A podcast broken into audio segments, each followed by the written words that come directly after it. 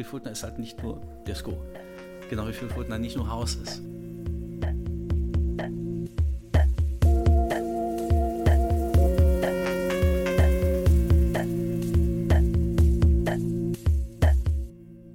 Ein herzliches Willkommen zur neuen Folge vom Ravy Society Podcast.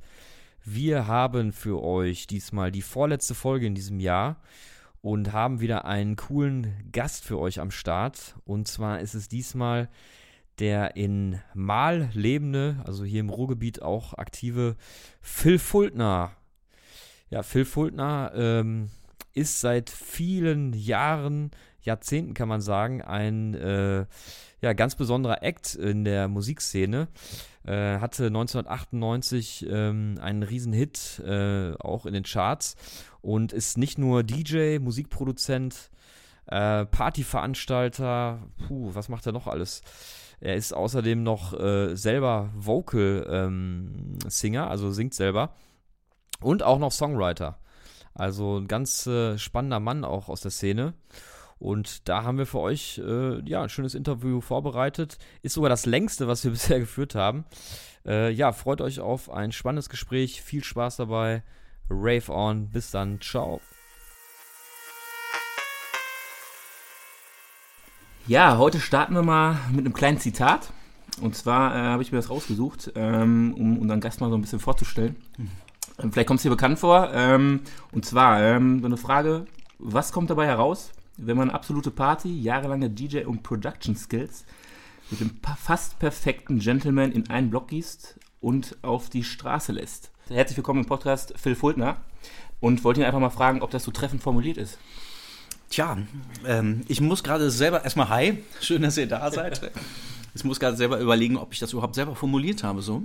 Und ähm, ich weiß, das steht in irgendeiner älteren Bio von mir, steht das, glaube ich, drin. Ich habe das bei Resident Advisor, glaube ich, mal gelesen, ja. aber es ist, glaube ich, eine, eine, Art Biografie gewesen von Gerade selber geschrieben, oder? Das, ich zum Teil, also ich verfasse eigentlich alle Texte über mich selber. Okay. Aber ähm, das ist ein Zitat, ich weiß nicht, ob das aus meiner Feder stammt. Vielleicht habe ich auch irgendjemanden zitiert, der mal irgendwas in die Runde geschmissen hat. Das kann auch sein. Okay. Und ähm, das ist auch so, wenn du das bei solchen Portalen änderst, irgendwie, das kann mitunter Jahre dauern. Du gibst, du gibst es ein, ja, und das ist auch irgendwie, es wird auch, drückst auf Speichern, das ist alles cool. Ja, du hast aber, oder auch wenn du dein Bild ändern willst, irgendwie manch, bei manchen Portalen, bei Beatport, dann kannst du, das kannst du eigentlich, entweder kennst du die Jungs oder das kannst du vergessen. Oder es dauert halt ein bisschen. Irgendwie und ähm, ja, der Satz ist so, du, man ist ja auch immer, du, du, du veränderst dich ja ständig, du erfindest dich ja immer neu irgendwie und dann, aber wenn das, das die Konstanten sind, die bei den Leuten hängen geblieben sind, dann ist das, ist das eigentlich löblich. Ja? Inwiefern das jetzt ein Alleinstellungsmerkmal ist für einen DJ, das lasse ich so dahingestellt sein, aber ähm, das ist, äh, also erkennen kann ich mich da drin, zumindest ein Stück weit. Ich muss sagen, ich habe das halt selber, ich lasse mich auch immer inspirieren, halt, wenn ich ein bisschen recherchiere über den, über den Gast, ähm, was mir so selber ähm, eingefallen ist aus, aus äh, meiner Vergangenheit, als ich dich gesehen habe. Also ich habe dich jetzt in Verbindung gebracht, beispielsweise mit Dortmund und zu Hausclub, so, so die Ecke da. Ähm, und ähm, für mich äh, hat sich ja die Frage gestellt, ob du das immer noch siehst, so, äh, weil für mich das so ein bisschen im, im, im Kopf geblieben ist. Ähm, ja, aber ist eine, ist eine gute Frage. Also zumal ähm, dazu, man müsste mal, ich, man müsste mal rausfinden, von wann das ist, dieses, dieses, äh, die, diese Phrase, dieser Ausspruch. Aber ähm, ähm klar, es gab ja auch eine, mal eine Zeit, da habe ich, mit, hab ich ja mit dem Rosa Sakko aufgelegt. Da haben wir ja so dieses Miami Vice-Ding irgendwie sehr schwer abgefeiert. Und ähm, ich weiß auch nicht, ob das ein, ob ich das, ob dieses Rose Sakko ein Miami Weiß Zitat war oder einfach nur ein Fashion Statement. Und vielleicht beides davon. Aber ähm, ich, das ist ja nur eine meiner Stationen gewesen, Dortmund, zum Hausclub beim, beim Lars Josten, obwohl ich da gerne gewesen bin. Und das hat ja auch irgendwie, da waren ja auch irgendwie eine Menge guter Leute. Ne? Denk mal an Loco Dice, der da jahrelang gespielt hat, der auch da seine Party hatte. Und da ja. gab es ja vorher so, so ein kleines Schaukästen, so ein Hall of Fame, wenn man reingekommen ist. Dann waren rechts in so, in so hinterleuchteten Bildkästen waren dann so die, die, die, die, die Residents und die Big Player. Und da war, glaube ich, ich eine Zeit lang, da hieß ja die Party Kill Phil. Ja, so angelehnt an Kill Bill und so haben wir auch die Flyer gestaltet. Also nicht wir, sondern damals der Lars van Joosten, das war seine Idee. Und ähm, Und ähm, dann, und der Loco da ist jetzt seine Partys da gemacht und heute natürlich jenseitig davon, ja, also in ganz, in ganz anderen Sphären und noch ein paar andere Leute auch. Insofern haben die da damals irgendwie super, super Arbeit geleistet und es war ja auch eine Zeit lang echt ein geiler Laden und du kannst ja in Dortmund immer noch gut weggehen. Ja. Mittlerweile äh, bahnt sich ja schon wieder Neues an, wie man, wie man so hört, aber da kommen wir ja, später noch ein bisschen äh, mhm. zu sprechen drauf. Mhm. Ähm, was uns oder mich jetzt noch interessiert ist, ähm, weil ich auch aus der Generation so ein bisschen komme, die, die, die Zeit bei MTV so als Moderator, mhm. ähm, ist ja auch gerade in der, in der heutigen Zeit halt spannend, ne? weil ähm, das Format MTV ähm, gerät immer mehr in, in, in, den Hintergrund. Damals war es eine ganz große Nummer. Mhm. Was hast du denn damals ähm, bei MTV für Formate ähm, an sich moderiert. Du warst ja Moderator da äh, mhm. im Prinzip. Ähm, war das auch vor deiner Musikkarriere, beziehungsweise deiner DJ-Karriere? Oder wie ist das? Das hat sich zum Teil überschnitten. Ja? Also, ne, also erstmal ähm, fangen wir mal da, bei damals MTV an und, und, und heute. Und damals habe ich MTV Select gemacht, MTV Alarm eine Zeit. Oder auch ähm, MTV Alarm habe ich von, von Conventions berichtet und so ein Zeug, von der Star Trek Convention, das war ganz lustig. Und MTV Select, das war so eine Call-In-Show, da konntest du was gewinnen. Okay. Und damals haben wir das in UK aufgenommen, in, irgendwo in Nottingham. Die haben ja alle Sendungen für ganz Europa in England aufgezeichnet. Das sind auch die deutschen Shows. Das heißt, die haben mich da für einen Monat hingekarrt. Und dann haben wir irgendwie am Tag, glaube ich, drei Shows gedreht. Und dann ging es ins Pub, so mehr oder weniger. Und ähm, das war eigentlich eine eine ganz gute Zeit. Und wenn du da hinkommst, irgendwie, du kennst da niemanden. Ich bin da damals so reingefallen. Das war halt am Anfang meiner Karriere. Und dann kannst du dir da auch schon mal eine ganze Zeit recht einsam vorkommen. Es war eine super äh, coole Zeit, eine lehrreiche Zeit auch. Mhm.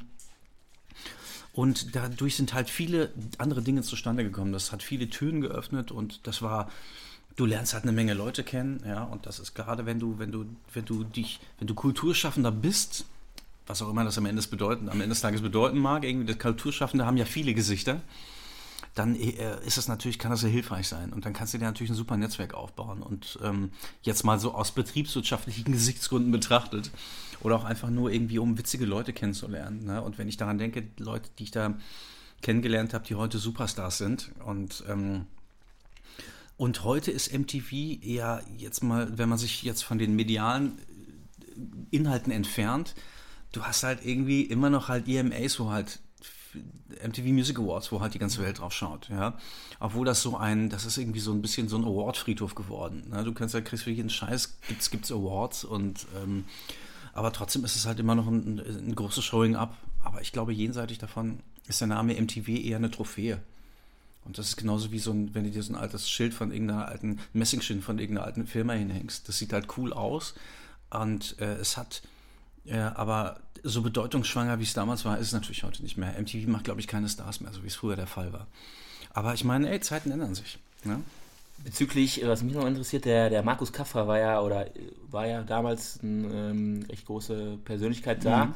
Mir ist das jetzt erst in den letzten, was ich, fünf Jahren so ein bisschen ähm, zu Ohren gekommen, dass der ja auch selber, der legt ja schon länger auf, glaube ich, mhm. aber dass er dann jetzt ähm, auch die Schiene, die wir jetzt noch ein bisschen fahren, so Melodic Techno bei ähm, Carter Mucke mal auflegt, war der damals auch schon ähm, zu deiner Zeit, dass du da Berührungspunkte mit dem hast, bezüglich DJing und Co., dass du da irgendwie Überschneidungen also, gab? Wir, wir, haben, wir haben nicht selten auf, auf denselben Partys oder so aufgelegt oder auf, oder auf, okay. auf einem Rave oder so, wo er dann dabei war oder auf kleinen Festivals oder Clubabenden, wo mehrere DJs gespielt haben oder gerade wenn es so ein bisschen arty war und gerade wenn es so ein bisschen mh, hm, wenn es so ein bisschen was Besonderes war, wenn es so etwas feudaler war, also wenn, wenn du so, keine Ahnung, den habe ich halt getroffen bei irgendwelchen Fashion-Shows oder sowas, ja, oder ähm, bei, oder bei so, bei, auf irgendeiner Vernissage oder so, da haben wir mal, oder da haben wir zusammen aufgelegt, so, oder auf der Fashion Week auf irgendwelchen Partys und ähm, dann war das so, ähm, dass ähm, äh, der hat aber, er hat sich vom Style etwas gedreht.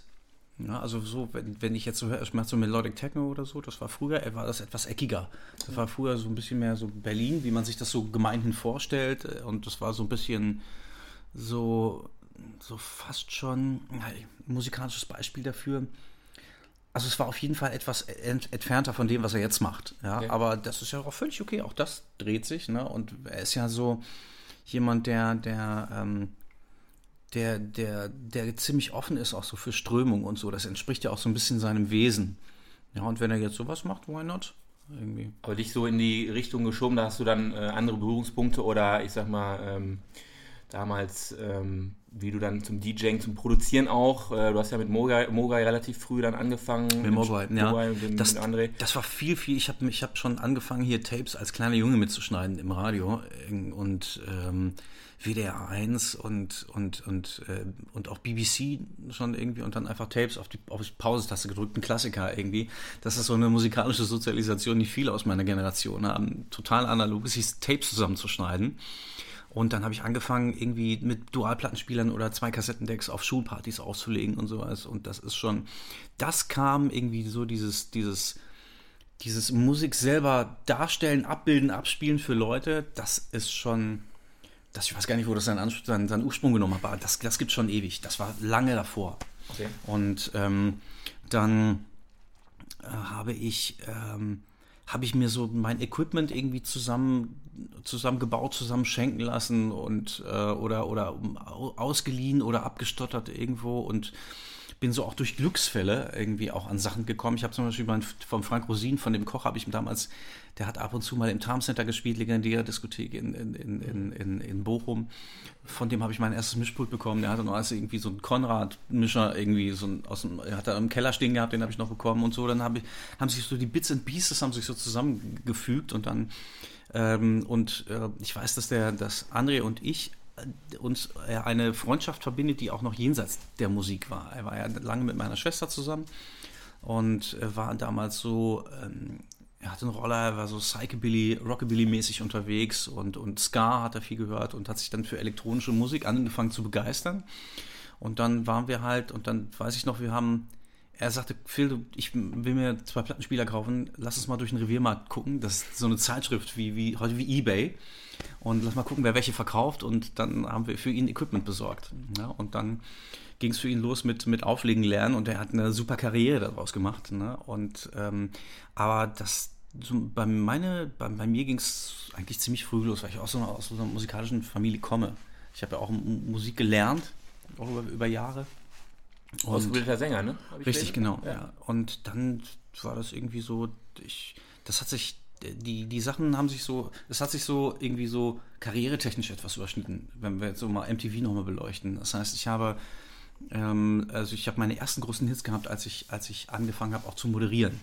Aber die, die irgendwie so angefangen aufzulegen oder überhaupt Musik zu machen oder Musik oder Musik abzuspielen für Leute, das ist schon, ich weiß gar nicht, wann es angefangen hat, also schon ziemlich früh. Ich glaube, ich habe schon hier irgendwie Platten aufgelegt, irgendwie auf Partys meiner Eltern oder sowas, wenn die hier Freunde eingeladen haben. Hab ich Andere Musik angemacht. gespielt.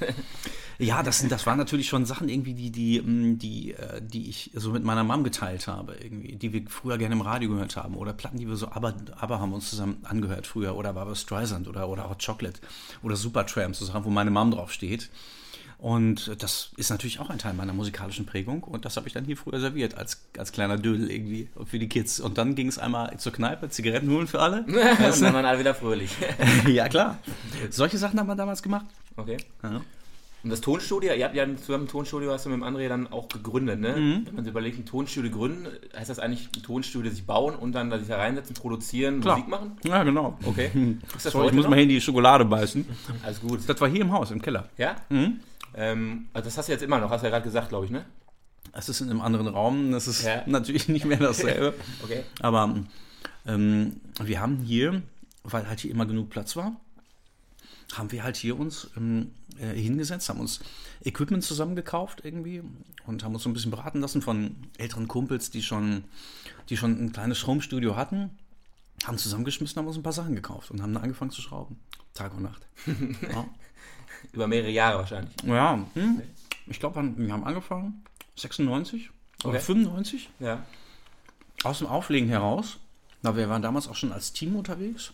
Mogwai und Phil Fuldner oder Mogwai und Phil haben uns damals genannt. Hm. Je nachdem, wie viel Platz auf dem Flyer war. Und haben dann hm, damals mit den Jungs viel gemacht, wo jetzt Face draus entstanden ist. Dam ehemals Raveline. Mit dem, mit dem Sven Schäfer? Mhm. War das damals schon? Oder? Der war damals noch nicht dabei. Okay. Das war der Klaus Pieper und ähm, Genlock, das ist auch so eine, so eine, so eine Oldschool-Rave-Combo aus Gelsenkirchen mal gegründet. Und, ähm, ähm, und ähm, die haben damals, damals hieß es noch Trendline. Den Namen durften sie aber nicht behalten, weil es, es gab ein Wrestling-Magazin, das hieß Trendline. Daraus ist Raveline entstanden. Und ähm, da haben wir noch in, in, in der Pastor-Franke-Straße in Gelsenkirchen-Bur äh, irgendwie kopiert, irgendwie schwarz-weiß. Und ich habe noch die, ich habe, glaube ich, für die ersten drei, vier, fünf Ausgaben habe ich noch Artikel geschrieben. Und, ähm, und dann haben wir so, ähm, und dann ging es ja los, Groove Club in Gelsenkirchen. Das war so die, das war so die, der erste elektronische Club hier. Und dann haben die Jungs, ähm, das war verbunden irgendwie mit der, mit der Trendline, also Raveline. Und dann haben wir da irgendwie, oder die Jungs haben da äh, andere Artists eingeladen. Da kam dann irgendwie, hier gab es dann DJ Hooligan, dann kam Westbam aus, aus, aus Berlin. Und das war ein ganz großes Ding. Und dieser, dieser Club hat über Jahre gut existiert und war dann hier irgendwie so die, der Leuchtturm für elektronische Musik. Ja, und dann gab es halt hier Partys in, in der Kauer oder im, im Schacht 8 oder sowas in Mal. Und, ähm, oder von irgendwelchen Leuten irgendwelche Privatpartys. Und ähm, da haben wir schon angefangen aufzulegen und von da ging das schon los. Ich habe dann auch damals noch mit dem Christian Nienhaus, alter Kumpel von mir, ein Künstler aus Gelsenkirchen. Wir haben dann noch als Team aufgelegt und, und haben so Abi-Partys bespielt von unseren älteren Geschwistern und sowas und haben uns ein bisschen rumreichen lassen und haben dann auch auf Privatpartys aufgelegt, immer so für einen Fuffi jeder und dann ähm, und dann sind wir, waren wir natürlich, haben wir natürlich äh, Klinken geputzt ohne Ende ne, und haben dann versucht, irgendwie bei Veranstaltern unterzukommen. Äh, Frederik Junginger, der früher das Tor 3 gemacht hat, Union Rave Tor 3 oder Mika Göcke, Heart of Gold in, in Duisburg oder, oder Möhren Party oder sowas. Und das waren so etablierte Partys schon, da ist man hingegangen, etablierte kleine Raves. Und dann äh, hast du dich halt da mit den, mit den mit den, mit den Machern angefreundet, ja, und bist du dann irgendwie mal, und dann kam natürlich, du hattest immer diesen Einflug über, über Raveline, über Trendline, über dieses Magazin, die ja damals gut vernetzt waren, von jeder Party berichtet haben und dann natürlich auch Best Buddy mit den ganzen Partymachern waren. Und dann haben wir gesagt, okay, wir, die Jungs gehören zum Team, also lassen wir die jetzt auch mal auflegen. Und dann haben wir uns sehr engagiert in Gelsenkirchen in diesem Club und dann wirklich sind da schon damals also ich weiß nicht, wer dann damals schon da war, Wad und, und solche Jungs und Jens Lissert und DJ Hooligan, das ist ja auch so ein Urgestein aus der Ecke. Und das war ja damals alles cool. Und dann waren die ganzen auch Jungs aus, ähm, aus Holland da und, und die ganzen DJs, die ganzen Protagonisten. Und dann, ähm, da haben wir schon jeden, also schon bevor wir überhaupt Platten produziert haben, haben wir aufgelegt. Und dann haben wir irgendwann gesagt, ähm, wir haben das, und dann war das so, dass wir früher gesagt haben, okay, wir, wir sind DJs, wir produzieren gar nicht. So, und dann haben wir aber gedacht, okay, wir machen mal den nächsten Schritt, haben uns ein paar Sachen zugelegt und haben dann mh, mm, und haben uns dann wirklich über, über lange, lange Zeit da eingearbeitet. Und dann haben wir, ja, so, ich denke mal, 95 haben wir unser, haben wir das erste Mal angefangen, uns hinzusetzen und zu arbeiten. Und haben dann noch anderen Jungs über die Schulter geguckt, haben uns Sachen erklären lassen und dann überhaupt erstmal mit diesen alten, mit diesen alten, das war mal, glaube ich, ein Commodore. Und wir haben, Creator hieß das Musikprogramm. Und dann sind wir Jahre später erst umgestiegen, glaube ich, auf, auf, auf Mac. Damals noch Mac Performer mit so einem kleinen, mit so einem kleinen ähm, Slot für, für, für Flop-Disks vorne drin. Ja, also total oldschool. Ende der 90er war das. Ja, ja. So, und dann haben wir, dann haben wir, glaube ich, 94 oder 95 angefangen und haben dann, sind dann so rumgekrebst und haben dann hier mal irgendwie eine Veröffentlichung gehabt und dann dort mal. Und dann 98 ging es dann los, ne? 98, mit dem Final, ne? Ganz genau. Und das haben wir. Das, das war ja aber ganz großes Kino, ne? Ja, Wenn ich ja. richtig informiert bin. Ja, das war, wir sind, glaube ich, wir sind in die deutschen Charts eingestiegen vor. Deutschen, österreichischen und Schweizer ja, ja. Charts. Und sind dann vor Modern Talking und Madonna in die Charts eingestiegen, von 0 auf 7. Und das war halt total freaky. Und das haben wir auch hier im Keller gemacht. Ja, und das ist mein alter Kumpel Dan, mit dem ich auch heute noch ein Musikprojekt habe. Ein sehr, sehr begabter Künstler, Designer und ähm, der ist in so einer großen Firma drin, die machen, da kannst du dir, schickst du dein Bild hin und die machen da Poster drauf, drucken das auf Acryl oder sowas, MyPoster heißen die, glaube ich, sitzen irgendwo in Süddeutschland. Und ähm, der kam mit der CD an und sagte, pass mal auf, ähm, ey, das ist der Soundtrack von Captain Future, ist mega, müssen wir irgendwas mitmachen. Und da habe ich gesagt, okay, aber lass uns nicht das Main-Theme nehmen, weil das umzuwandeln ist super schwierig. Lass uns einen von diesen Titeln, von den Titeln irgendwie in der Mitte nehmen. Und da habe ich gesagt, lass uns mal diesen Titel nehmen, Feinde greifen an, der eignet sich gut zum Umsetzen. Und dann ist so ein Ding in ein paar Stunden entstanden. Ja, und dann haben wir das erst an, an Nalin und Kane geschickt, an Superfly Records in okay. Düsseldorf. Damals irgendwie war das so eine Post, da hängt noch der Partisan mit drin. Das war so ein kleines Heftchen irgendwie und äh, das ist so, so, so, so ein Party-Mac, ja, so wie, wie, wie Smacks mal war, mhm. ja. Und äh, dann ging das erst dahin, dann rief mich irgendwie zwei Tage später der André Nalin an und sagte, pass mal auf, wir wollen das machen, wir können das auch ganz schnell machen. ja? Und dann haben wir irgendwelche irgendeinen, äh, total kranken, bescheuerten Vertrag unterschrieben und die haben das weiter lizenziert an Cosmo Records, an, nach München.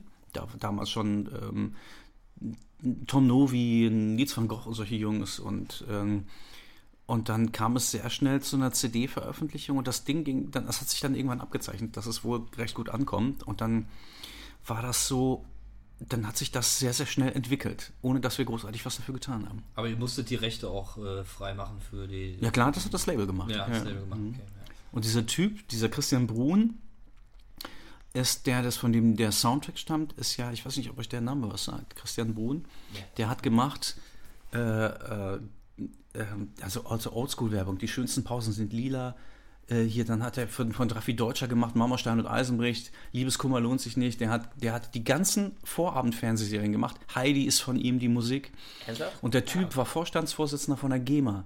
Der, der ist so bekannt wie, wie, wie, der hat mehr Sachen gemacht als Ralf Siegel. Okay. Das ist der deutsche Schlager oder der deutsche Popproduzent gewesen in den 70ern, 80ern und auch bis in die 90er noch, und das schon 60ern. Der war verheiratet mit Katja Epstein und hat, äh, hat ja, der hat ja den Eurovision Song, Winning Song gemacht von Katja Epstein. Ich glaube, Wunder gibt es immer wieder, hieß das. Ich glaube, 73 oder, oder irgendwann 70er hat er den Grand Prix gewonnen mit einem Song, den er komponiert hat.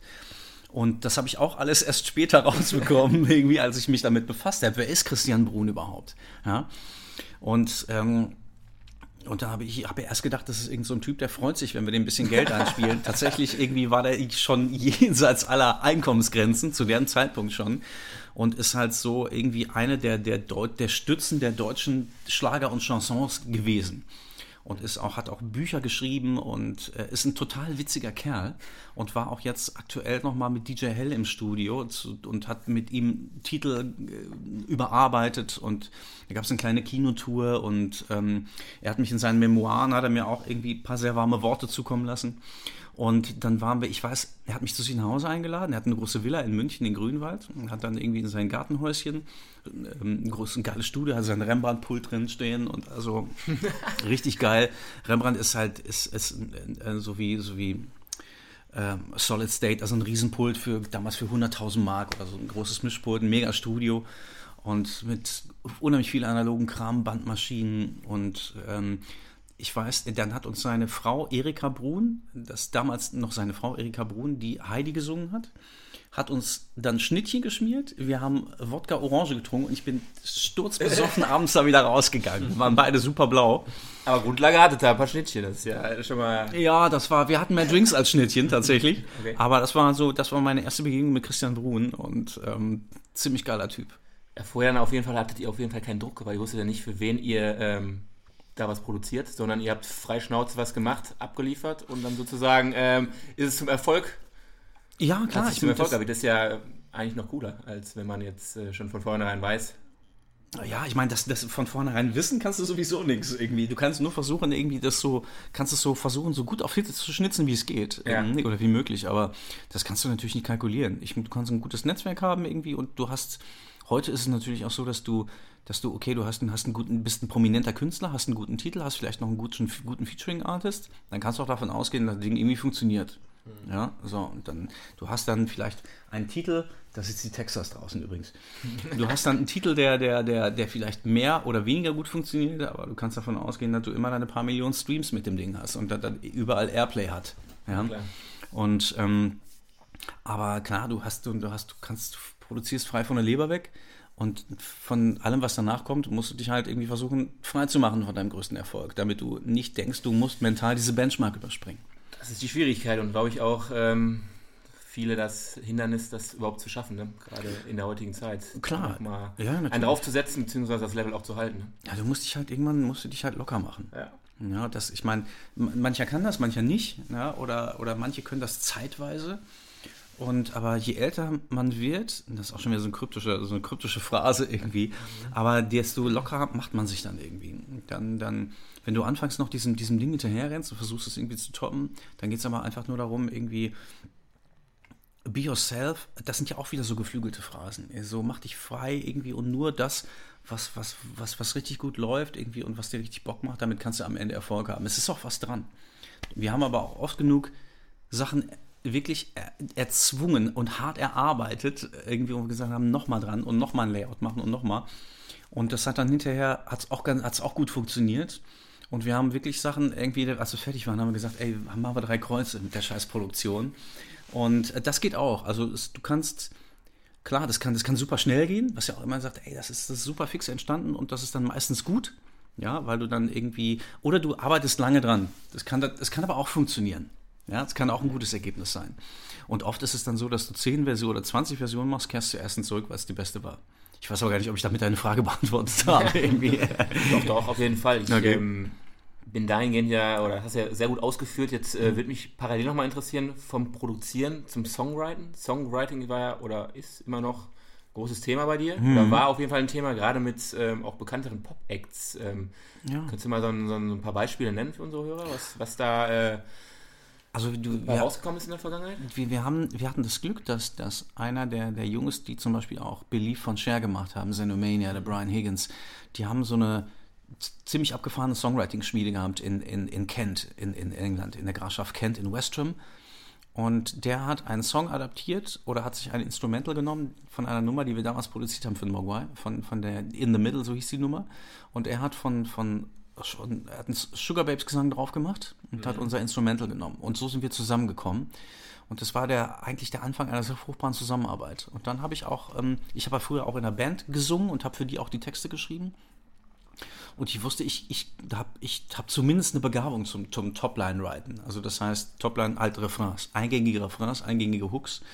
Und ähm, habe das da kultivieren können, weil auch da super bekannte Künstler waren. Und dann haben wir geschrieben für oft gar nicht so sehr zielgerichtet geschrieben für einen Künstler. Zumindest äh, auch schon, was, was das Briefing anging. Das ist das, guck mal, das ist, keine Ahnung, das ist jetzt irgendwie Madonna. Die braucht eine neue LP, das und das soll der Style sein. Hier hast du eine Guideline, so und so. Stellen wir die Songs, stellen wir uns die Songs vor. Das sind die Inhalte, das ist der Key.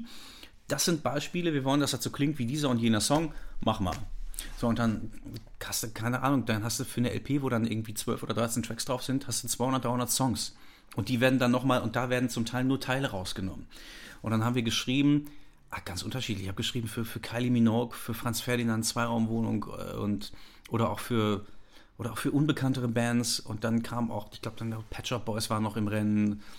Ähm, U-Skills, die Sohne von Duran Duran, für die haben wir aber jetzt nicht explizit geschrieben. Das hat er, da waren wir eigentlich schon wieder raus aus diesem Ding und haben dann da sowohl viele Toplines unterbringen können, als auch, als auch Backings, als auch Instrumentals. Ja, dass wir halt gesagt haben, oder dass sie uns sagen, in, in, ähm, A Cappellas geschickt haben und gesagt, macht mal irgendwie in eurem Style, macht mal ein Backing drauf, macht mal ein Instrumental drauf. Oder du bekommst ein Instrumental und schreibst drauf. Das ist ganz unterschiedlich. Oder du schreibst nur Refrains, Refrains, oder du schreibst nur Strophen und dann ist es mitunter so gewesen, dass du, dass ein Song entstanden ist aus, aus, aus total vielen Versatzstücken. Ja, und dann hast du auch ein ganzes Portfolio an, an Refrains und hast jetzt ein Backing und schmeißt dann immer drauf und probierst, ob irgendwas passt. Ja? Und du sagst, oh, das ist geil und das auf das Instrumental passt irgendwie dieses, diesen, dieser Refrain, den ich irgendwie vor drei, vier Jahren mal geschrieben habe für irgendeine andere Geschichte. Und jetzt äh, hören wir uns auch nochmal alle, alle, alle, alle, alle Strophen durch, die wir gesammelt haben über die Jahre und gucken, was dazu passt. Und wenn es auch jetzt vielleicht nur von der Melodie passt, die, die, den Inhalt können wir ändern. Und so war das ein, so, so haben wir angefangen, so Patchwork-mäßig zu arbeiten. Das heißt, irgendwie aus vielen Songs irgendwie rauszunehmen, dann hast du einen supergeilen, hast einen supergeilen Gesang, hast aber nie das richtige Stück dafür gehabt. Und irgendwann bekommst du was auf den Tisch und das matcht. Ja? Und da habe ich so gelernt, äh, ähm, so, so einfach random oder, oder aufs Geratewohl einfach zu schreiben das ist der Diesel, das ist der Sohn von der Texas. Ja? Der ist doch viel größer. Ja, ja, klar. Ich mein, ja, sie, ist ja, sie ist ja echt, sie ist ja ein, ein Spatz in der Hand eigentlich, Texas. Mhm. Und er ist der einzige, der, der einzige, den wir von dem Wurf behalten haben. Und der war noch ziemlich klein. Und dann hat sie ihn noch gesäugt, irgendwie über Wochen, bis der Typ halt größer war als sie. Ne? Ich mache eben, mach mal eben auf. Mhm. So, Texas, komm mal, äh, Diesel, komm mal rein. Kurzer Hinweis an die Hörer, es geht gerade um Phils süße und äh, knuddelige Katzen. Um eine meiner Katzen. Das Genau. ist die nächste, ne? Die willst auch was, oder? Ja, ja das, ist, das ist die Mutter, das ist die Texas. Genau, das sieht eigentlich aus wie die Tochter. Ja, diese kennen einige, zum, kennen einige zumindest schon von, von Instagram oder von Facebook. Ja. Weil ich den manchmal. Diesel ist, äh, ist sehr gesellig und ähm, nicht selten ist der. Latscht er mir halt über. Ich lasse ihn mal bei mir ins Studio rein, latscht er mir über die Tasten, hart mir alles voll. Und, und dann hat er entweder, ich habe noch so ein Sofa hinstehen, entweder pennt er dann da oder er kommt irgendwann, kommt er auf den Schoß. Und dann sitze ich halt da und schraub irgendwie und er ne, sitzt und, ne, und hart mir auch da alles voll. Und ähm, aber das, wir hatten immer halt Katzen und Hunde hier, also ein großes Haus und die Katzen, die sind ja auch viel, ähm, die sind einfach viel draußen und machen, was sie wollen. Und Texas ist ja noch echt ein Spezialagent, die äh, alles wissen muss und überall hin muss und sich alles angucken muss und sich dann irgendwo gerne mal im Keller einschließen lässt. Vielleicht ist sie auch kreativ äh, und überträgt die Kreativität so ein bisschen, wenn sie in deinen Armen liegt. Ähm, das, das, das, zumindest bilde ich mir das erfolgreich ein. Ja, das ist, ne? ist gut. Ich Also- kann mir auch gut vorstellen und wünsche es mir auch, weil das ist einfach. Katze ist ein schönes Tier. Ja, auf jeden Fall. Und du siehst, es ist eine, kann natürlich schrecklich neugierig. Keine Angst, die macht dir da nicht rein. Aber das sind alles potenzielle gemütliche Spots, wo man drin pennen kann als Katze. Ja? Dann da steht irgendwo, du kannst nirgendwo einen Karton offen stehen lassen. Die ist die erste, die drin sitzt, den dann erstmal komplett abfeiert da drin und dann da drin irgendwie Gas gibt und dann und dann, äh, dann ihre Krallen schärft und wenn da irgendein Papier drin liegt, dann wird das erstmal in tausend Teile gerupft und, ähm, und dann wird da drin gepennt. Partykatze. Das ist irgendwie, das ist natürlich irgendwie super. Ein gutes Fotomotiv immer wieder, immer wieder gern genommen. Und ähm, äh, ja, und ähm, auf jeden Fall haben wir, so habe ich, ähm, um auf diese Geschichte in England zurückzukommen, so habe ich dann angefangen, an an meinen Skills irgendwie zu arbeiten. Und ähm, ich habe halt über die Jahre immer meinen mein Unterricht gehabt. Ich habe auch, ich habe ja klassisch gelernt zu singen und schrecklich viele Musical-Texte auswendig gelernt, obwohl ich Musical, es gibt nichts, was ich so wenig ausstehen kann wie Musicals, aber das gehört zu dieser klassischen Ausbildung dazu. Und äh, ich habe mit der Philharmonie auch gesungen, irgendwie als Solist und äh, Neue Philharmonie Ghost Disco, ziemlich geil. Müsst ihr euch vorstellen, du hast ein 50-kopfiges Orchester mit einer, mit einer Rhythmusband dazu und dann werden halt nur Disco-Classics gespielt von Chic, irgendwie Sister Sledge, Barry White, äh, aber auch irgendwie ähm, Sie mag dich. Aber auch, ähm, ja auch, aber auch ähm, ähm, hat so Bonnie M und so ein Zeug. Und die sind, das ist halt das, das, die sind halt das Orchester, die sind alle super tight, alle super Musiker. Und du machst die Augen zu und denkst, es kommt von, es kommt echt von CD. Ja? Und dann waren so drei, vier, fünf Sängerinnen und, und, und ein, zwei Sänger und dann werden halt diese Titel interpretiert. Das ganze Orchester ist total im, im Disco-Outfit, ja. Und ich habe dann, ähm, ich habe das Cool and the Gang Medley gesungen Okay. und habe dann in, in der Pause und danach aufgelegt. Und das haben wir ein paar Mal gemacht und das ist halt irgendwie mit 2000 Leuten Publikum, das ist halt mega geil, solche Sachen live zu machen. Und ähm, Du planst auch jetzt schon für 2020 im Januar was ähnliches? In der Äh, Philharmonie in äh, wo war's? Essen? genau, das ist was ganz anderes, kann ich dir gleich erzählen. Kommen wir aber später nochmal drauf, über Mhm. Aktuelles. Ähm, Und ähm, ja, und dann hast du, dann, dann habe ich halt viel und dann bin ich bin auch bei, bei, bei Ultra, das ist ein, ein Verlag, die eigentlich für, für, für einen sehr guten Künstlerstamm bekannt sind und die auch sehr viele Writing Camps machen. Das heißt, du schließt dich dann irgendwie mit anderen Leuten irgendwie in Norwegen, da wird ein Haus gemietet und da sind nur Studios drin, kleine Studios und dann wird für eine familiäre Atmosphäre gesorgt und dann werden nur Songs geschrieben. Die Teams werden immer zusammengewürfelt, da steht halt irgendwie nur ein Re so ein Recording-Unit irgendwie drin und ein Klavier und vielleicht eine Gitarre und dann hast du so kreative Zellen. Und das habe ich natürlich, habe ich auch eine Zeit lang gemacht. Ich habe aber gemerkt, dass je mehr Zeit du in andere Künstler steckst, das wird ja auch gut bezahlt und gerade wenn du irgendwie irgendwie einen Pitch machen kannst, ja, oder wenn du oder wenn du irgendwie scoren kannst für den Film oder so oder wenn du irgendwas toll synken kannst, dann wird das sehr gut bezahlt. Aber ähm, jede Zeit, die du in andere Künstler steckst, steckst du nicht in dich selbst. So, und dann habe ich eigentlich angefangen, ab 2014 wieder so, oder das, das eigentlich jetzt rückblickend fast gänzlich einzustellen, das Schreiben für andere. Und äh, nur noch einfach, einfach angefangen, Phil Fultner wieder zu kultivieren. Und dann ging es halt auch los mit, ah, was hat sie denn da? Guck mal, da hat sie irgendwas, irgendwas. Ja, die ist halt super verspielt und dann hast du. Hm? Musst du nur aufpassen, dass wenn die, wenn die, wenn die anfängt, da irgendwie ihre Krallen da zu schärfen, das kann, in die Hose gehen. genau, das kann sozusagen, du, das kann durch die Hose gehen. Ja. Ja, Texas ist natürlich sehr gesellig. Ja, die, die, ja, so und ähm, ähm, dann, äh, dann ging es halt darum, überhaupt das, das Phil Fultner wieder zu kultivieren. Ja, und dann, aber ich hatte halt noch irgendwie, oder ich habe ja nie nicht released. Ja, aber halt nicht so auf, auf wenig auf prominenten deutschen Labels. Und dann habe ich halt dann angefangen, wieder auf Kidball und auf Get Physical zu releasen oder auf Snatch. Und habe dann gleich den Anschluss wieder gefunden, auch an diese, an, an, an wirklich an die, an, an, an eine coole Szene. Und wenn du, wenn du das halt 20 Jahre machst, dann kennst du ja auch jeden. Ja, du kennst die, sowohl die, die coolen als auch die kommerziellen Vögel. Nicht selten sind die kommerziellen cool geworden und umgekehrt. Das ist jetzt für mich kein Maßstab, weil das ist, ich, ich habe, ich habe, ich bin mit allen gut und mir macht alles Spaß und, ähm, und ich respektiere alle gleichermaßen.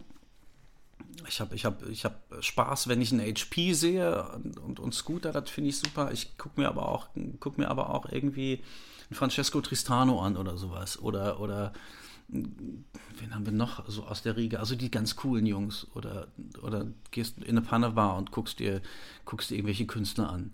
Ja, und ähm, deswegen, ähm, und das habe ich halt immer auch gepflegt, immer die Nähe sowohl zu dem einen Extrem als auch zu dem anderen. Und ähm, ich habe halt, ich, oder was ich selten gemacht habe, ist für mich selber Gesang geschrieben. Oder, oder für mich selber überhaupt über meine Tracks gesungen. Ich habe so eine 80s, ich habe so eine Popstimme. Ich klinge sehr nach George Michael, so Duran Duran, Spando Belly. Und das hat nie irgendwie meine eigenen Tracks gepasst. Schade eigentlich. Wenn wir nochmal zu dir selber jetzt als Person, als Phil Fultner kommen, ähm, wie du heute Musik machst, dein, sag ich mal, dein musikalische, ähm, dein eigener Musik, Musikstil, mhm. verbinde ich jetzt beispielsweise, ich sag das ja erstmal mal, ähm, House, Tech House, 80s Funk, New Disco. Mhm. Würdest du das unterschreiben? Wie würdest du deinen Sound heute sehen, wenn du ihn beschreiben würdest, wenn du jetzt ähm, als Phil Fultner mal auf einer Kidball-Party in Dortmund auflegen würdest? Das ist eigentlich, bildet das eigentlich ziemlich genau ab. Ja. Also klar, das ist mein, ich bin halt Hauser, ich bin halt kein, natürlich haben wir auch früher Techno gehört und haben auch Techno aufgelegt und, und auch Techno produziert. Ja. Aber damals war ich schon eher so, ich war schon so Detroit und Chicago, das war schon eher so und dieses Hausige. Und das war halt, damals hast du dir sowohl das eine als auch das andere gekauft und hast halt irgendwie Mixtapes zu Hause gemacht. Da ging es irgendwie von Haus bis Techno. So, also was man damals als Techno, obwohl das ja noch der nicht, das war der Techno mit C-H-N-O. Ja, du, du hast ja, es gibt Techno, es gibt Techno, ne, und dann Acid und ähm, damals war der, war der Stilmix noch ein anderer. Und ähm, damals ging es auch noch teilweise bis ins Hardcore so rein, so Gabba und so ein Zeug. Das haben wir auch, so, ich weiß noch, Mayday Halle Weißensee, da waren Euromasters live und das war echt, der, das war echt der harte Scheiß und wir fanden es alle super witzig und haben das gefeiert. Ja? Auf der anderen Seite gab es dann auch eine, irgendwie eine Show Me Love. Und ich weiß, ich war auf dem, als es, als sie rauskam, Show Me Love, da waren wir zusammen da war auch der André dabei, der Mogwai, da waren wir zusammen auf Formentera. Und im Sommer äh, war eine Diskothek hoch im Kurs Magu, hieß die, und da lief die Platte irgendwie dreimal am Abend. Und deswegen, das, die, die, die Styles waren, jetzt fließen die Styles auch wieder ineinander, aber du hast entweder einen Techno-Club oder einen Hausclub. Ja, oder du hast über einen Abend eine sehr homogene Entwicklung, aber das ist jetzt nicht mehr so, dass du wirklich zwischen Haus und Techno von einer Platte auf die andere switchen kannst. Es sei denn, du so nimmst so Mischformen davon.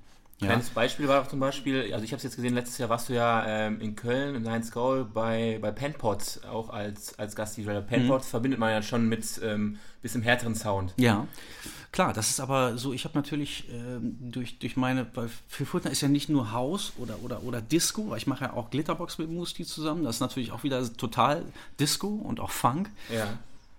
Aber ähm, ich habe, ich versuche da immer so meine ich versuche da immer mein Signier mit reinzubringen. Also immer eine gewisse Handschrift und ähm, versuche auch immer Phil Fultner Sound zu machen.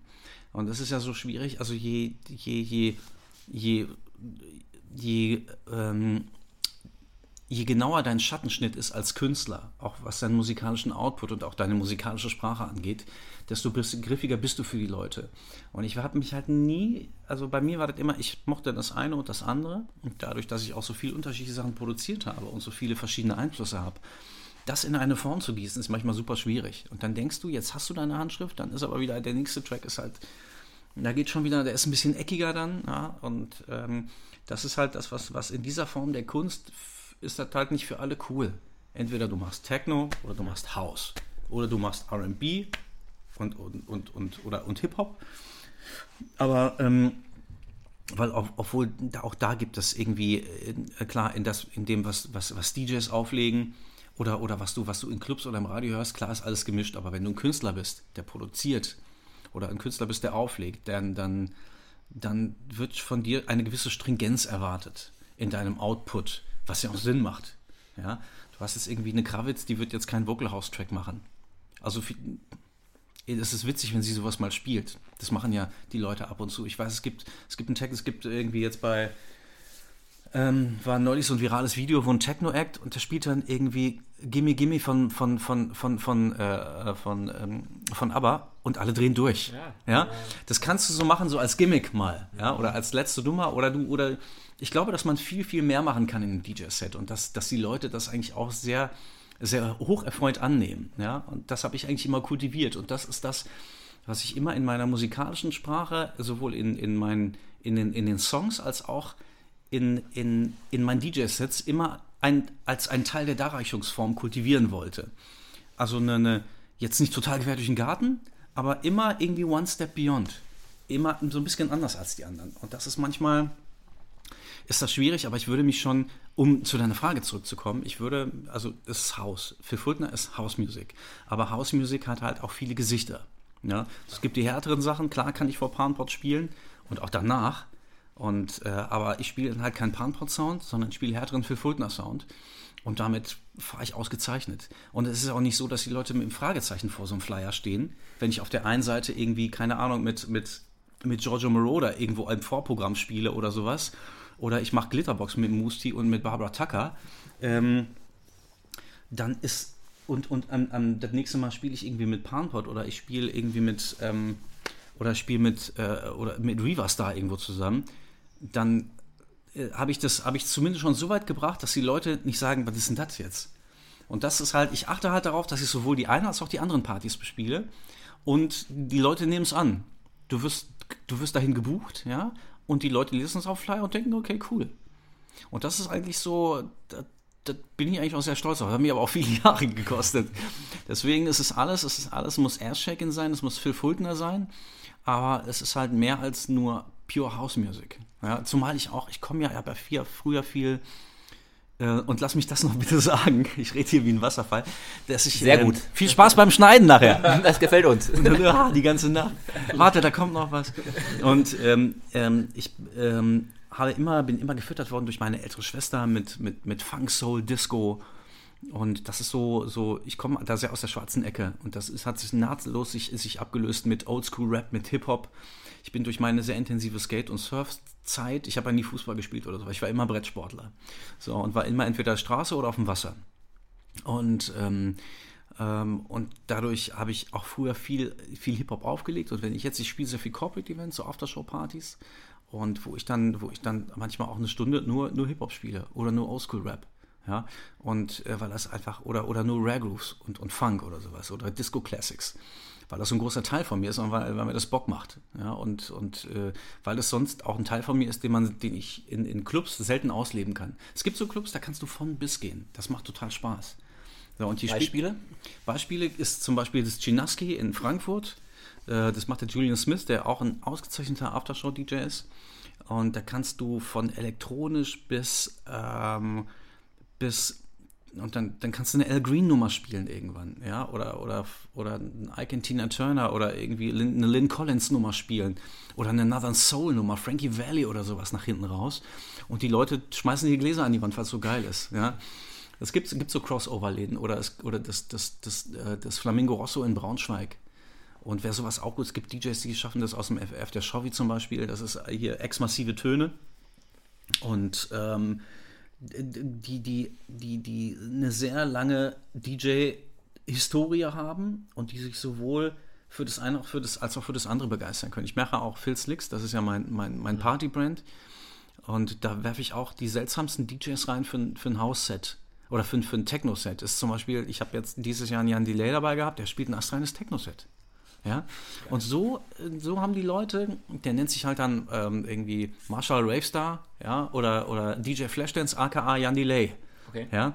Und, äh, und das nimmt dir heute auch keiner mehr, mehr übel. Die Leute finden es witzig. Ja, und genauso spiele ich halt gerne auf einer Party, wenn es sich anbietet und gerade bei Aftershow, so auf 1 Live Krone, obwohl er Jahre her ist, dass ich da mal gespielt habe. Ähm, aber ähm, ich spiele dann halt irgendwie, hier, bestes Beispiel, äh, EMA Aftershow, Jan Delay und ich. Und das passt super, ja, weil dann der eine spielt dies, der andere das und dann machen wir irgendwie Back-to-Back irgendeinen Scheiß.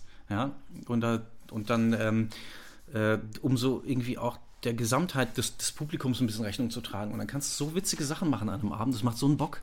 Da ja. sieht man dann die künstlerische Freiheit, äh, ja, vor wie allem, man sie leben kann. Ja. Und wie man sie dann auch liebt zu leben, sozusagen. Ne? Ja, und du kannst auch, du merkst auch, wie, wie, wie, wie dankbar die Leute sind für so ein, für manchmal auch ein schräges Programm. Ich meine, du musst jetzt nicht die Gassen, du musst jetzt nicht irgendwie Rage Against the Machine, was auf jeder Hochzeit läuft, aber du kannst halt, ey, guck mal, sitzt die nächste Katze bei ihm am Schoß. Warte nur auf das beide gleich. Ja, der Chris ist ein Magnet, also man muss das auch mal sagen. Ein Pussy-Magnet. Genau, ein Pussy-Magnet und ein Katzenmagnet. Tja, so sieht's aus. Lucky Dog. So, und, ähm, und dann kannst du natürlich, ähm, und dann kannst du natürlich mit sowas glänzen. Und das sind ja so, das sind die Partys, an die sich die Leute am liebsten erinnern. Weißt du, das sind die Drinks für Lau, du hast Musik von bis und das macht eigentlich am meisten Bock. Das müsste, müsste man eigentlich ähm, viel mehr kultivieren. Es gibt ein paar DJs und ein paar Läden, die machen das par excellence. Aber es gibt auch Läden, die sagen, wir machen nur dies oder nur jenes. Oder wir teilen es irgendwie, ähm, wir machen freitags Hip-Hop oder wir machen freitags oder donnerstags Indie, äh, zum, wie Hotel Shanghai und, und am Samstags halt elektronische Inhalte.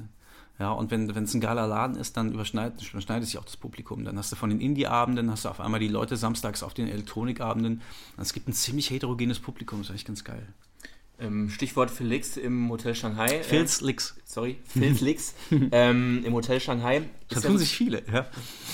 Ich, ich lasse mich mal gerne verbessern, deswegen sehr gut. Ähm, die Eventreihe ist ja sozusagen dann mit deiner Homebase, mhm. ähm, die du das hast. Regelmäßig gibt es auch schon, wie lange jetzt insgesamt? Zehn Jahre, glaube ich. Zehn Jahre, ne? ja, etwas über zehn Jahre. Mhm. Und ähm, kannst du so generell das Konzept, äh, hast du ja gerade schon mal so ungefähr angeschnitten, oder mhm. nochmal uns oder den Hörern auch mal sagen, was das Konzept. Ähm die Idee hinter Filzlix ja, ist, genau. ist äh, äh, elektronische Künstler für ein DJ-Set einzuladen, aber auch Künstler, die man normalerweise nicht von einem DJ-Set kennt. Oder für ein DJ-Set kennt, die auch normalerweise, die man musikalisch ganz woanders verortet. Und dann ist halt, hast du halt einen Loco Dice da, eine Nina Kravitz oder auch äh, äh irgendwie Matt Joe oder also elektronische Headliner, elektronische Big Timer, aber auch äh, ein Jan Delay für ein DJ-Set oder ein Philipp Rosell oder Clouseau für ein DJ-Set oder, oder auch äh, ja, Asia Argento oder eine Vis-a-vis oder sowas. Und äh, Leute, die du normal für diese Musik nicht erwarten würdest und die du normal oh, far away auf der Bühne siehst. Und so kannst du halt bei Phil Slicks hast du die Möglichkeit, solche Künstler in unregelmäßiger Regelmäßigkeit in einer Intim-Club-Atmosphäre für ein DJ-Set zu erleben. Und das kannst du halt nicht in jedem Laden machen. Ja, aber Warum das Shanghai? Ja, Shanghai ist halt, ist, ist halt einfach der geilste Laden mit dem geilsten Publikum. Und das ist, das ist, der Laden ist so schräg, Kai ist schräg und du hast einfach ein, du hast ein geiles Publikum und das ist einfach der Laden mit der, mit Abstand mit der, einer der besten Reputationen hier. Und auch was, was, was, die Künstler angeht, ja, und was wir alles, was wir alles gemacht haben, Rin, äh, Deichkind, äh, Major Laser, Rudimental, ja, hat viele Aftershow-Partys. Wenn da die coolsten Acts in der Stadt spielen, dann kommen die Leute zum Aftershow machen nur ins Shanghai.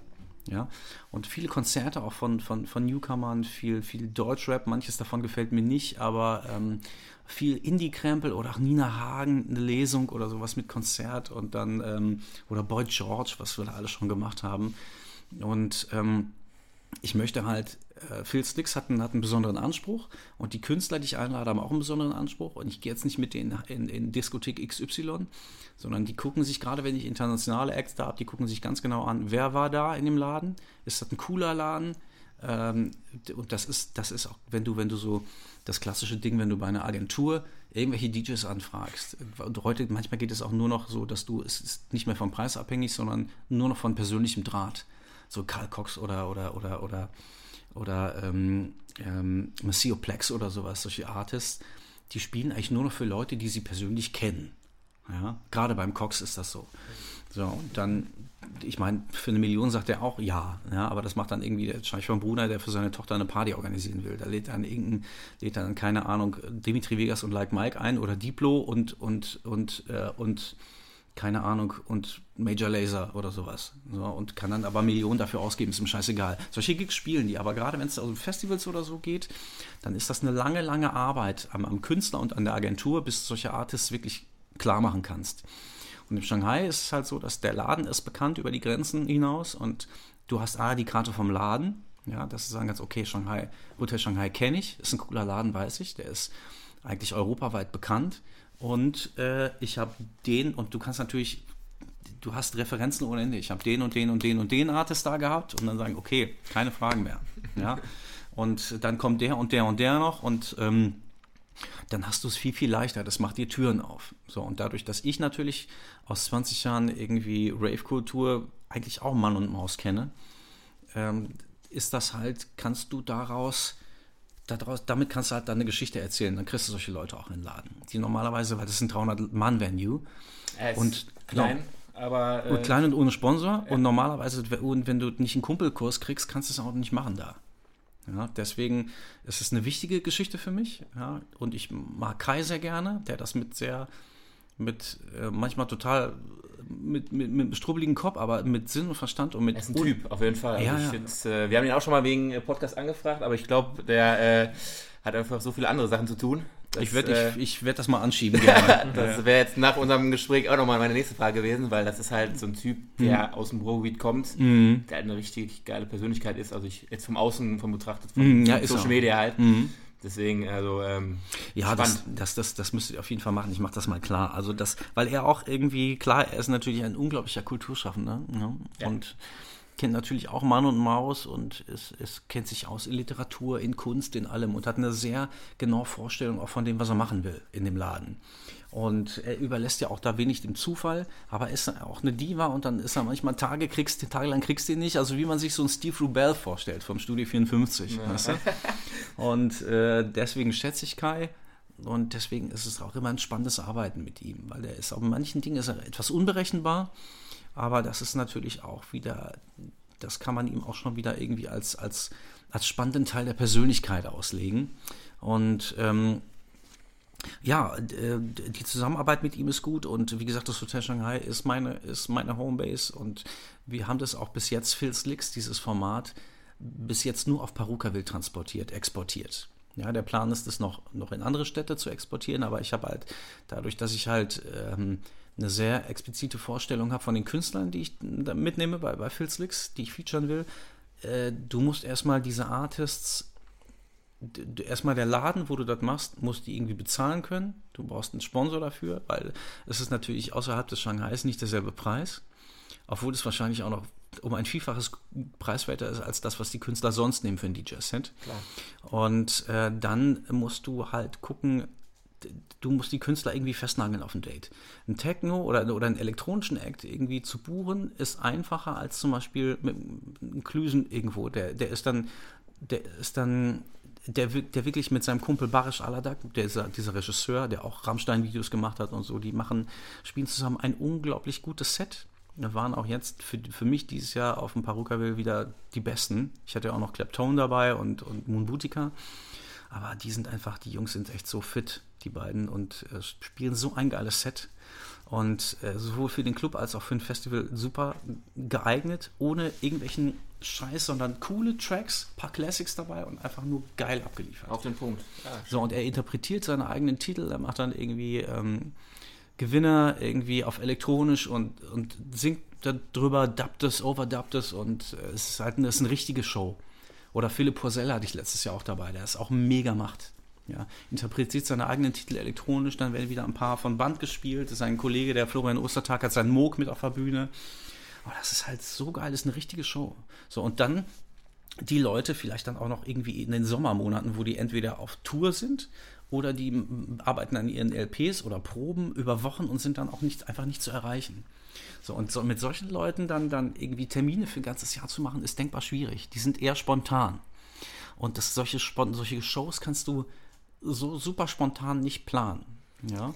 Aber wir haben große Pläne und wir sind ähm, und wir sind jetzt so weit und auch, es haben auch alle Bock, irgendwie damit ein bisschen auf Tour zu gehen. Ja, und äh, deswegen geht es jetzt einfach darum, mit den Leuten zu quatschen und, und einfach mal in Medias Res zu gehen und zu schauen, irgendwie, wohin kann man es exportieren? Es müssen natürlich, dürfen nur ausgesuchte Läden sein, ja, und, ähm, und auch nicht so viel Druck drauf zu geben. Und weil das ist, weil für die meisten ist es halt ein Hobby, das Auflegen. Die haben ihre anderen Karrieren. Und deswegen muss man das auch so deswegen muss man es auch, muss man es auch ein bisschen locker handhaben. Ja, und dann, und viele auch, wo du, wo du, wo das Management dann vielleicht auch gegensteuert und sagen, wir wollen es eigentlich nicht, dass es so verwässert, ja. Und, äh, aber zum Glück den einen oder anderen von dem Management kennst du dann auch, ja, und dann, und dann hat man es ein paar Mal erprobt und sie merken, dass es ihrem Künstler nicht schadet, sondern eher, sondern eher, dass die Leute spannend finden, dass er so viele Gesichter hat, ja, und äh, so nach und nach überzeugt man die Leute, dass man sagen kann, pass mal auf, der Künstler bricht sich, bricht sich, ist es nicht, ist es nicht schlecht für den Künstler oder für die künstlerische Linie oder für den, für den Sujet und für das Output und auch für, den, für das Övre des Künstlers, wenn er mal irgendwo ein DJ-Set spielt in einem coolen Club.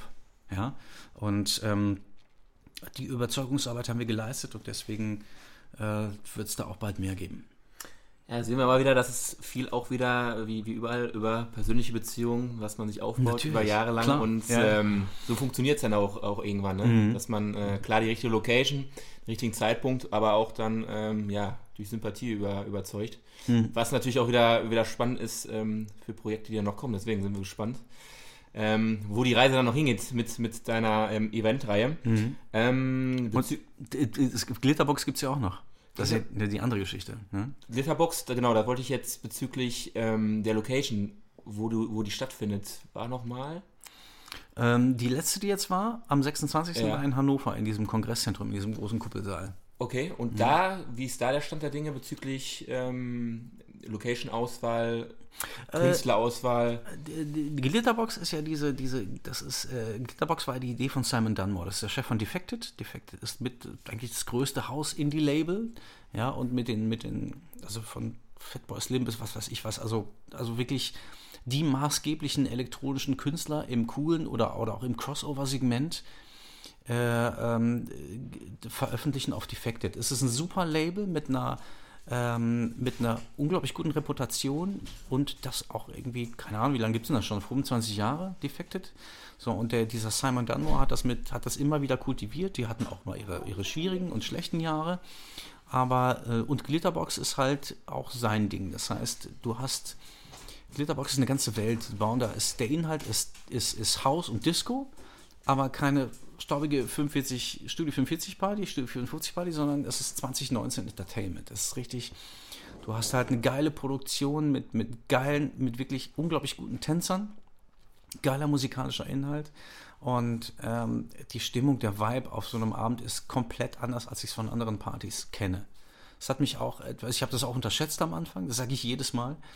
Und bis ich dann mal da gewesen bin, das mal miterlebt habe. Der Vibe ist unglaublich, die Leute bleiben, du hast ein, ein unglaublich positiven, geilen Vibe im Laden. Die Leute lachen nur, du hast einen tollen Frauenanteil, die Leute bleiben viel länger, ja. Und du hast, ähm, du hast einen ganz anderen Umsatz an der Bar. Weil du dann auch, du hast, und das ist demoskopisch interessant zu betrachten, du hast die älteren Leute, die kommen etwas früher. Und dann so ab 1, 2 Uhr hast du das ganze junge Volk. Und die bleiben halt länger? Ja, aber auch die Älteren bleiben länger, okay. weil es, A, ist es die Musik nicht so, es ist nicht so ein Hingebolz, es ist nicht so anstrengend. Es ist nicht so emotionslos wie viele andere Musikrichtungen. Und das ist natürlich immer ein persönlicher Standpunkt. Genau, greifen Sie zu. Und ähm, für mich nicht, danke. Ich trinke kein Wasser. Okay, hm? muss auch fahren, ne? Ganz genau. okay. Und ähm, deswegen, ähm, ne, Diesel, das ist schön. Schön Kraule, Kraule. Ja. Und, äh, äh, aber es, die, die Party und die Stimmung sind einfach grandios. Und das Ding ist so, hat so einen Hype, dass die Leute, dass es Gruppen gibt, die diesen Partys in Deutschland hinterherreisen. Welche Städte sind da immer mit am Start? Also wir haben ja angefangen Ende letzten Jahres erst. Okay. Moos rief mich vor anderthalb Jahren schon an und sagte, pass mal auf, sollen wir nicht mal Glitterbox Deutschland machen? Sollen wir, sollen wir mal Attachés werden und das in Lizenz hier machen? So, dann haben wir letztes Jahr angefangen, einen, in einem großen Club, einen kleinen Club, um zu gucken, um erstmal dieses Operative zu lernen. Wir haben angefangen in Mojo, und am Freitag und am Samstag, also mit derselben Truppe, Samstag in Shanghai, weil es gibt Glitterbox, die haben ihre eigenen DJs. Ja, da ist dann irgendwie Masters at Work, Dimitri von Paris und oder Purple Disco Machine, solche Jungs und haben auch ihre eigenen Tänzer. Und dann ist das ist so eine, so eine, so eine Familie und da ist auch jenseits davon gibt es auch nichts. Da, da darfst du auch keinen anderen DJ dann dazu buchen.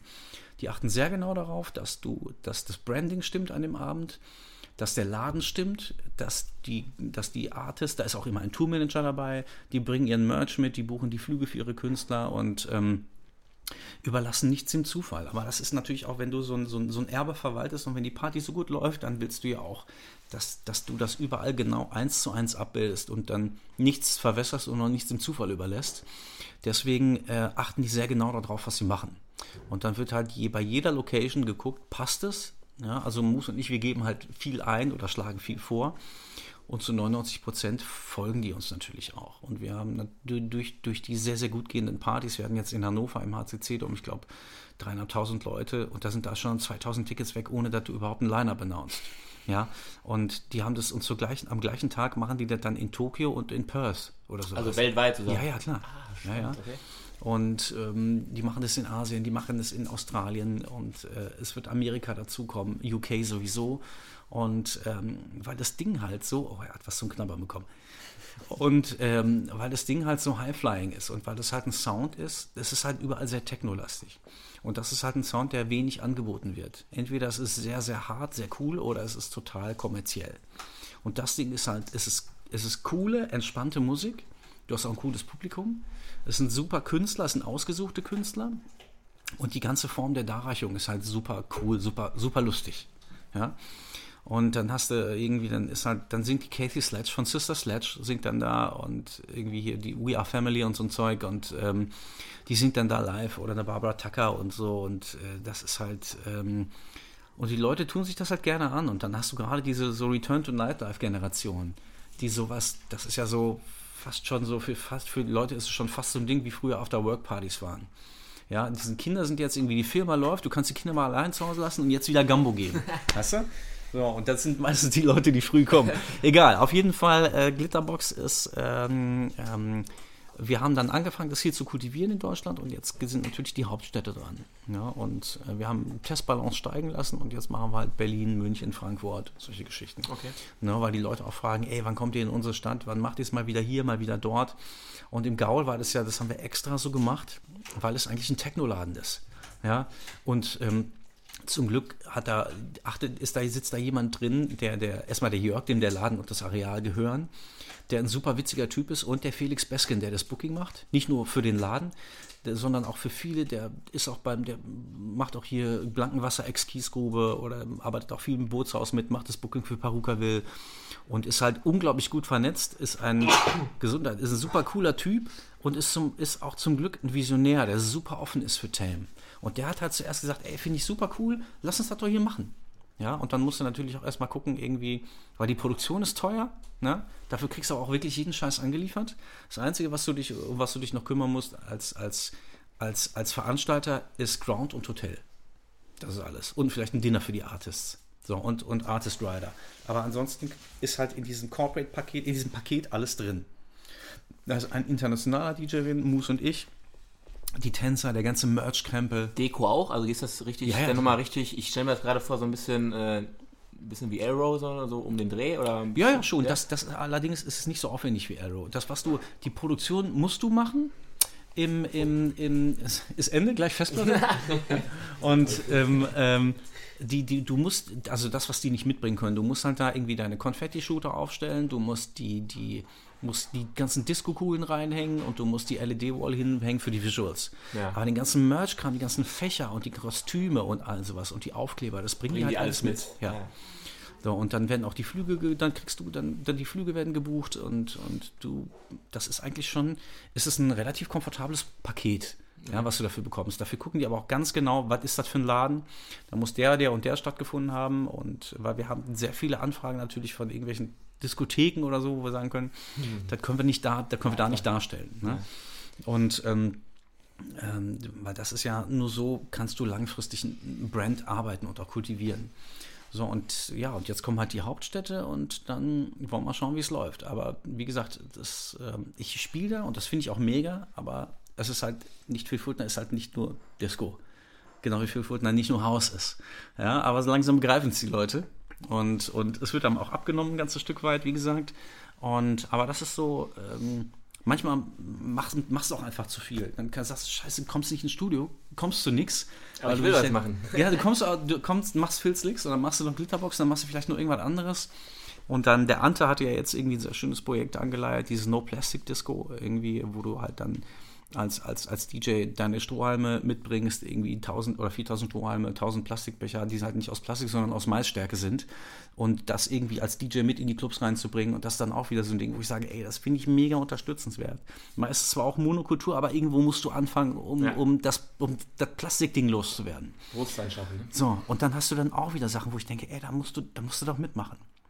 Und dann machst du auf einmal irgendwie alles und bist aber nicht mehr Laserfokus auf dein Core-Business. Und das ist manchmal halt nicht so gut. Ja, deswegen musst du das immer kanalisieren oder musst halt Dinge irgendwie abgeben, auslagern. Aber irgendwie, ich habe im Prinzip eigentlich Bock auf alles. Du? Das ist so ein Ding. Das ist ja auch nicht verkehrt, dass man einfach ähm, so eine Art Tausendsasser-Syndrom hat, dass man Bock hat, Mhm. wo sich man irgendwann bewusst wird äh, oder bewusst sein sollte. Mhm. Der Fokus jetzt, der vielleicht ein bisschen später, aber das ähm, Ja, du- reift ja auch, glaube ich, mit dem Alter, wenn ich das mal so äh, dir unterstellen darf, oder? Ja, manchmal habe ich irgendwie habe ich das Gefühl, irgendwie, da gibt es noch, es gibt ja noch tausend andere Sachen, die man machen könnte. Ich habe ich hab lange nicht mehr, ich habe ja irgendwann auch meine Modegeschichte an den Nagel gehängt und ähm, ähm, du musst dann, ich habe, ich entledige mich immer wieder zwischendurch irgendwelchen, irgendwelche Sachen, die ich dann meine, ich, ich muss sie noch machen. Ich habe meine, meine Radioshow für Ego FM, die mache ich nicht mehr, weil mir ist zu viel, weil das irgendwie auf dem Sender die, die, die so, die, wie die damit umgegangen sind und die Wertschätzung war halt auch einfach nicht mehr da und äh, ich habe keine Reichweiten damit gehabt und das sind aber irgendwie, das in alle 14 Tage sind das zwei Tage Arbeit und das habe ich dann einfach an den Nagel gehängt. Du musst dich halt von Sachen trennen und gucken, die Sachen, die, die, die für dich spannend sind, die, die eine Herzensangelegenheit sind oder die jetzt für dich auch, einen besonderen monetären Kickback haben, schließlich lebst du auch davon. Das muss man natürlich auch dazu sagen. Du bestreitest damit irgendwie dein, dein Einkommen da musst du halt auch noch ein bisschen auf dieses wirtschaftliche Ding ein Auge haben. Aber ansonsten ähm, ähm, könnte man immer noch mehr machen. Aber das ist dann wieder so ein Ding wie weniger Songwriting, mehr für ein Selbstarbeiten, weil du hast irgendwie, dann kannst du gute Shows spielen, wenn du einen guten Output hast und die Shows werden gut bezahlt und DJing macht, macht nach wie vor unglaublich Spaß. Und deshalb ist es eigentlich, kannst du es an deiner Hand abzählen, irgendwelche, welche Dinge an, man, an welchen Dingen es sich lohnt zu arbeiten oder wo es sich lohnt, dass man, dass man sich darauf fokussiert. Ja.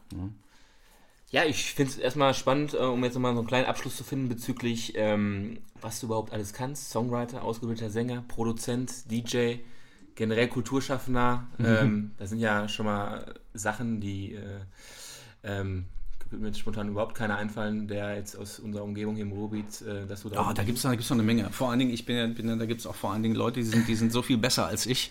Und das ist immer gefühlt die Mehrheit leider. Aber ähm, jeder muss gucken, wie er, wie er sich so transzendiert auf seinem Gebiet. Und, und, und ähm, das ist ja auch, du hast auch da, da draußen so viele unglaublich begabte Leute rumlaufen, die aber dann entweder die, die, die entweder nicht, nicht das offenbaren nach außen oder die einfach kein Netzwerk haben und niemanden, der sie so ein bisschen protegiert und mal unter der Arme nimmt. Und das ist dann, das ist dann wieder schade, aber es ist halt irgendwie, es ist halt, ähm, es macht halt nicht das Rennen der Beste, sondern der, der meistens irgendwie am besten vernetzt ist. Das Ja. ist leider auch manchmal auch scheiße. aber ein Ja. ungeschriebenes Gesetz. Es ist ein ungeschriebenes Gesetz, ja, ja klar. Das äh, spürt natürlich auch viele Idioten da oben, aber, aber mal, das ist so. Und dann musst du halt gucken, wer am Ende auf, auf den Füßen landet. Ne? Dann musst du halt irgendwie alles an die Wand schmeißen und gucken, was hängen bleibt. Dann ähm, kommen wir jetzt mal so zum, zum Abschluss äh, des Interviews. Da haben wir immer so, eine, so, eine, so einen kleinen Anekdoten-Paragraphen, will ich jetzt mal nennen. Und da habe ich mir mal was überlegt. Und zwar, ähm, ich habe so einen persönlichen Lieblingstrack von dir, Lights Off heißt er. Oh, okay. 2010, glaube ich, ähm, veröffentlicht. Und ähm, ja, wenn wir jetzt mal meinen persönlichen äh, Lieblingstrack von dir, Lights Off, ähm, wörtlich nehmen und ähm, ja, einfach mal die Lichter ausknipsen, bis es dunkel wird und dir so vorstellst, bei welcher Geschichte aus deiner Vergangenheit würdest du ähm, die Lichter auf gar keinen Fall mehr anknipsen wollen? Was Das ist da sehr schön einfallen? formuliert. Irgendwie, also das manchmal, manchmal träume ich so schlimme Sachen. Manchmal hast du so, so Träume. Ähm, ich habe ja nun mal die, die meiste Zeit auch meines Lebens irgendwie mit Vinyl und mit CD verbracht, auflegen. Und, und das, das, das, äh, das, die MP3s vom Stick abzuspielen, ist ja noch nicht so lange. Und ähm, dann hast du manchmal so Träume und dann, da ist ein voller Club irgendwie und die Leute stehen unten und warten. Der Track ist so gut wie zu Ende und du machst dein CD-Case auf und scrollst und denkst, es sind, es sind überhaupt nicht deine. Und dann guckst du und dann, dann hast du so, und dann, äh, Track gleich zu Ende, die Leute stehen, ja, und da sind dann immer so, äh, und dann wachst du auf und dann denkst du dir, mein Gott, das war nur ein Traum. Aber ähm, wir haben, ich, äh, klar, es gibt, du hast ja halt immer mal witzige Fauxpas geleistet irgendwie. Du machst dann eine super Show, die Leute drehen durch oder dir fällt die, du machst irgendwelche, ich habe irgendwelche Kunststücke gemacht mit der Platte, zack, die fällt dir aus der Hand, landet auf der anderen Platte und dann geht die Nadel einmal so drüber und die Leute finden es nicht witzig. Und dann musst du halt, musst du halt äh, lernen, das irgendwie da eine Tugend draus zu machen. So, und, und schnappst das Mikro und tust so, als, als, als wäre als es extra gemacht. Lässt einmal die Leute abfeiern, laberst irgendwann rein, ja, und dann, äh, und dann gucken und musst in der Zwischenzeit musst arrangieren, dass es irgendwie weitergeht danach. Äh, vielleicht liegt es daran, dass ich irgendwie ganz peinliche Sachen verdrängt habe. Aber ich weiß, dass, äh, warte mal, was war denn, was war, was, was war schlimm? Also so, ähm, klar, es gab auch Abende, da ging gar nichts. Ja, oder ich bin in die oder was auch schlimm war, ich bin ist du, es gibt zwei Städte mit demselben Namen und du fährst in die falsche. Und das ist halt nicht Frankfurt oder, sondern Frankfurt am Main. Das ist schon passiert? Das ist schon passiert tatsächlich. Ja, ja, und das ist das kommt selten vor sowas. ne? Ja, ja, klar. Aber das wird nicht richtig kommuniziert oder du oder ich sitze abends irgendwie mit Freunden beim Essen. Das ist mir mal, das ist mir tatsächlich mal passiert und dann ruft einer an und sagt, Alter, wo bleibst denn du? Dass du, dass du wirklich einen Gig vergessen hast. Das war noch in der, in der vordigitalen Zeit. Und dann, dann, okay, du kriegst dann Wochen vorher ein Briefing irgendwie und dann, okay, du hast jetzt irgendwie nichts in noch kein Facebook, noch kein, noch in Insta, wo du in, allein durch deine Timeline daran erinnert wirst, dass du einen Gig hast, ja. Du kriegst von deiner Agentur die ganzen Sachen und dann, und dann, dann, dann vergisst du das, so unglaublich wie das ist, ja und vergisst es und dann denkst du, oh mein Gott, und dann, ey, egal was ein Zustand, du bist so schnell wieder nüchtern irgendwie. Oder wenn du, wenn du, oder wenn du merkst, du hast irgendwo dein Auto stehen, weißt nicht mehr wo, ja, oder du musst dann, oder sitzt im Zug, ich habe auch mir schon passiert, dass ich irgendwie vergessen habe, ich lese in einem spannenden Buch und vergesse umzusteigen und du bist auf einmal in Norddeich Mole und musst nach Frankfurt. Ja, und da, du hast die Kohle schon bekommen, das ist ein mega Laden, du willst da für dich von deiner besten Seite zeigen, der Promoter, der ist, ist super wichtig, hast du vielleicht noch Freunde hinbestellt, dann, dann ist die Panik da. Wie kommst du mitten in der Nacht da aus diesem scheiß Kaff weg? Ja? Und dann, boah, eine Sache kann ich mich erinnern, oh Mann, das war, das, das war eine legendäre Schote. Ich habe gespielt irgendwo am, am, in, auf einer White Party irgendwo in Österreich an einem See. Und dann haben wir uns derart begossen, dass ich am nächsten Tag, ich sollte am nächsten Tag auf Sylt spielen, auf der Bacardi B-Live, Party am Strand. Super cool, äh, mit, mit Hinz und Kunz, unglaublich gut bezahlt. Ja. Und dann haben wir uns so ein eingeschenkt in, in, in Österreich, dass wir, dass ich am nächsten Tag irgendwie, klar, Flieger verpasst und dann habe ich meinen Booker angerufen, damals noch der, der Meli aus ähm, äh, ähm, aus, aus München, habe gesagt, pass mal auf, ich schaffe das nicht. Und er so, ey, das ist leider keine Option. Das ist, die machen, die, das ist, das ist, eine, ist, ist ein Brand-Event und da steckt extrem viel Kohle hinter. Da ist, da war, ich glaube noch, da war noch irgendwie, ich weiß nicht, wer da noch dabei war, irgendwie mal von Swedish House Mafia, das ist auch schon lange her. Also richtig, richtig feudal. Ja, Riesending am Strand und äh, sagt, pass mal auf, das ist, äh, ist eine internationale Agentur. Du ist mir scheißegal, wie du das machst, du fährst dahin, weil das für dich und mich richtig, richtig Geld kosten und unseren guten Ruf. Und ich so, okay, scheiße. Und dann, dann bin ich erst irgendwie, ich glaube, mit, mit dem Zug, mit so einer Bimmelbahn nach Klagenfurt gefahren und habe dann im, auf, auf der Behindi-Toilette meine ganzen CDs, aber mein, mein CD-Case, mein, mein Wallet war komplett durchnässt. Irgendwie, da war irgendwie Erdbeerleimes oder so ein Scheiß. Alle CDs, erstmal, du, du hast dann entweder bedruckte CDs, die komplett, wo du nichts mehr lesen konntest.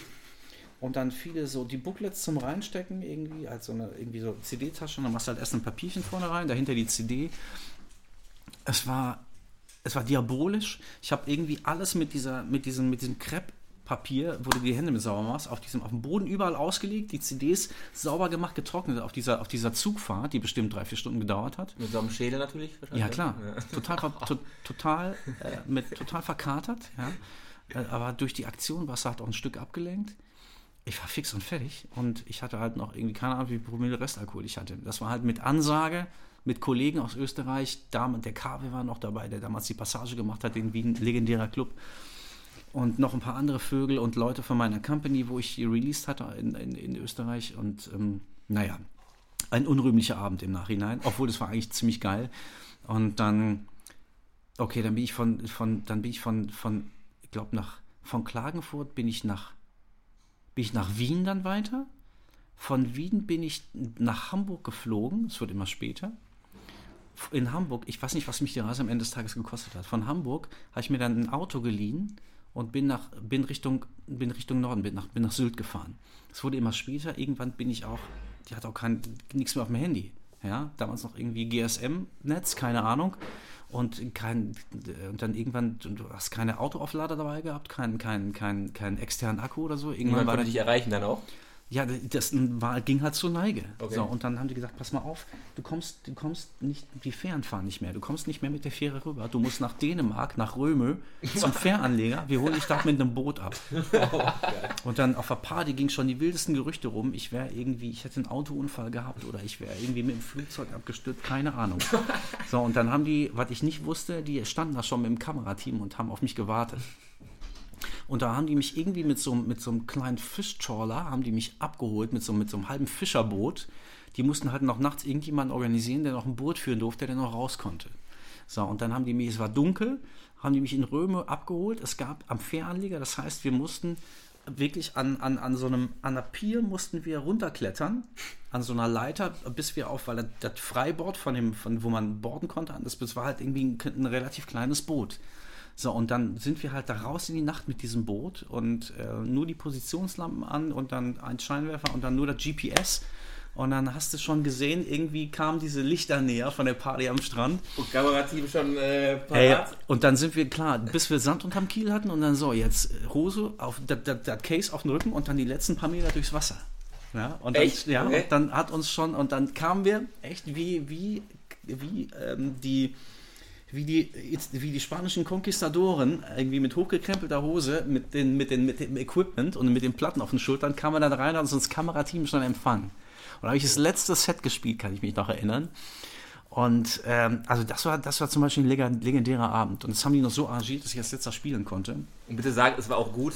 Das und war- die Menge hat dich gefeiert. Es war sehr gut, weil die alle Schön. wussten, weil die alle auf mich gewartet hatten und da schon die wildesten Gerüchte Das ist ja auch immer wiederum cool, ne? Was macht er jetzt? Wo, ist er? Ist er eventuell. Ist Ja und die haben, das, die haben das natürlich irgendwie schön angezündet da an dem Abend, ne? ja, und haben dann irgendwie, und ähm, die Line-Ups wurden dann verschoben, die Line-Up-Zeiten, da wurde was Neues ausgehängt, die Leute, und ich meine, du konntest keine Story posten oder sowas damals.